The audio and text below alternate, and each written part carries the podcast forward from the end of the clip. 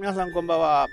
昨日ね、話してた、危ない、ヒヤッとする場面、うん、っていうのはね、50を過ぎてからね、結構あります。ね。えー、まあ、多分、いろんなことをね、考えたりする量もね、増えたことがね、原因の一つではないかなと思うんですよね。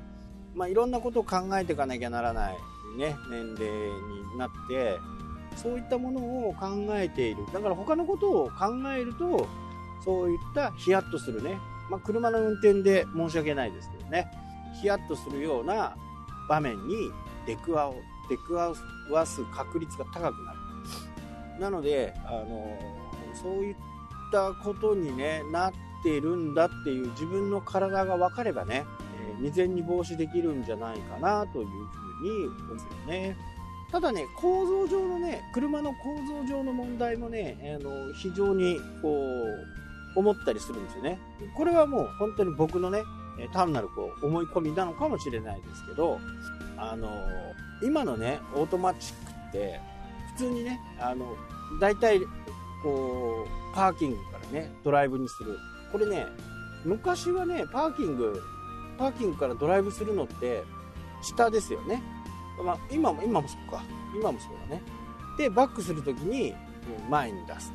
で、この車に慣れてしまうと、オートマ車、ね、オートマ車。で、マニュアル車がありますよね。僕なんかね、軽、軽トラックマニュアルなんですよ。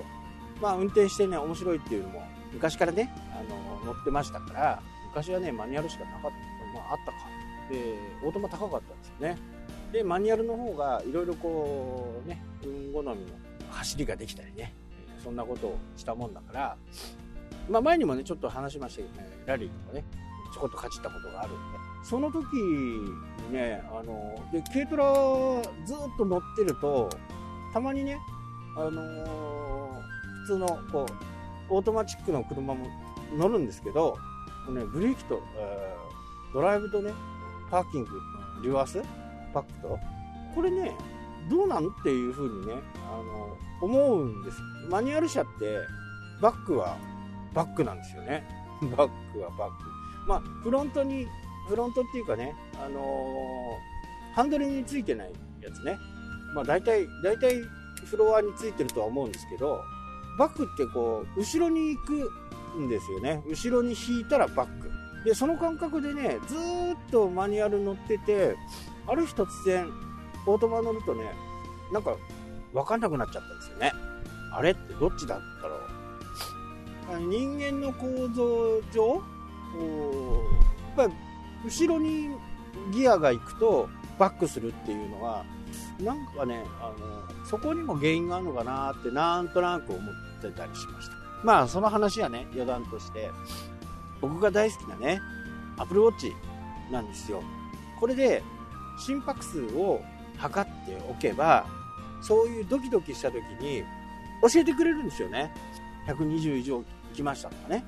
なので、ドキドキするときはいつもこう教えてもらうぐらい、そこれ設定できます。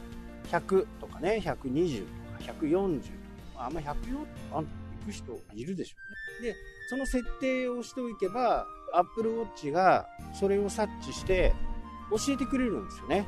今120になりましたよとかね。転んだり。ちょっと前、2月の上旬ぐらいとか、Apple の、あのー、どっかからの崖から落ちてね、そこで、アップルウォッチが救助を求めたっていう CM が流れてたと思うんですけど、あれもね、非常にこう有効で、世界でもね、ちょこちょこ報告がある。倒れてしまってね、そこは誰もわからない。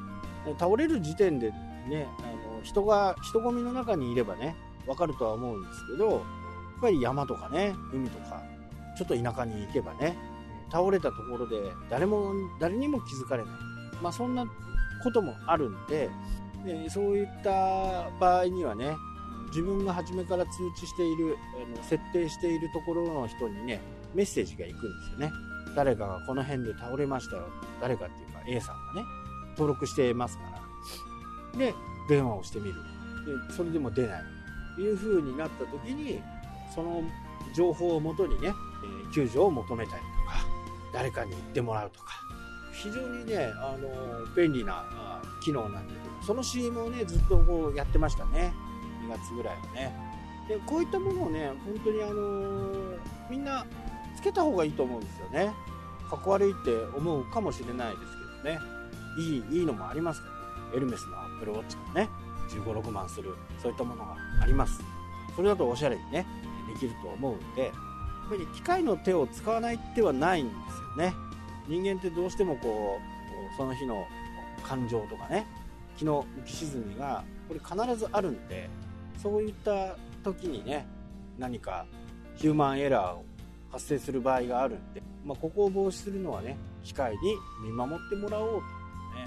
まあ、僕ももう買ってからね、まあ最大でね、しなかったのは、寝ちまって6時間か7時間ぐらいしなかった日が1、2日ありますけど、もう4年ぐらい、ずーっとアプローチ。えー、充電するのはお風呂に入る。まあ防水ですからね、あのこのまま入れるっちゃ入れますけど、電池もなくなるんでねえ、そのお風呂タイムの時が充電タイム。ね。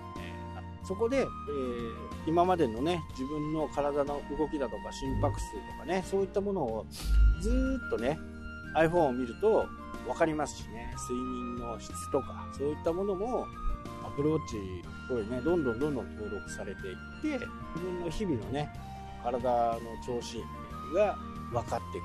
まあ、これ見たりはしないですね。見たりはしませんけど、お医者さんからね、こういったものをつけてるんです。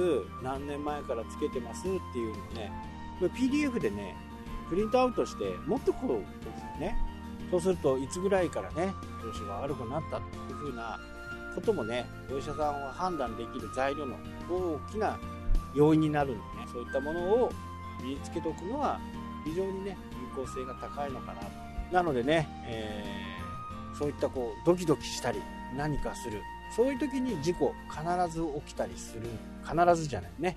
そういう時に多く起きるっていうのが僕の今までの体験ですから、あ僕自身は、ね、ああ、やっちまったって思った、ね、そういった時も多々ありますけど、その時はまず落ち着こうと。ね、よし、深呼吸みたいなね。そこからどうするか考える。ね、飛行機に遅れてしまった。やばい、やっちまった。まあどうしよう。まあ飛行機ぐらいじゃね、ドキドキしないですけどね。ああ、こうすりゃいいやっていうね、ものがあります。なので、本当にね、経験なんですよ。経験がそういうドキドキを未然に防ぐことになるんでね。このね、経験の話はね、また明日しようかな。はい、というわけでね、今日はこの辺で終わりになります。それではまた。したっけ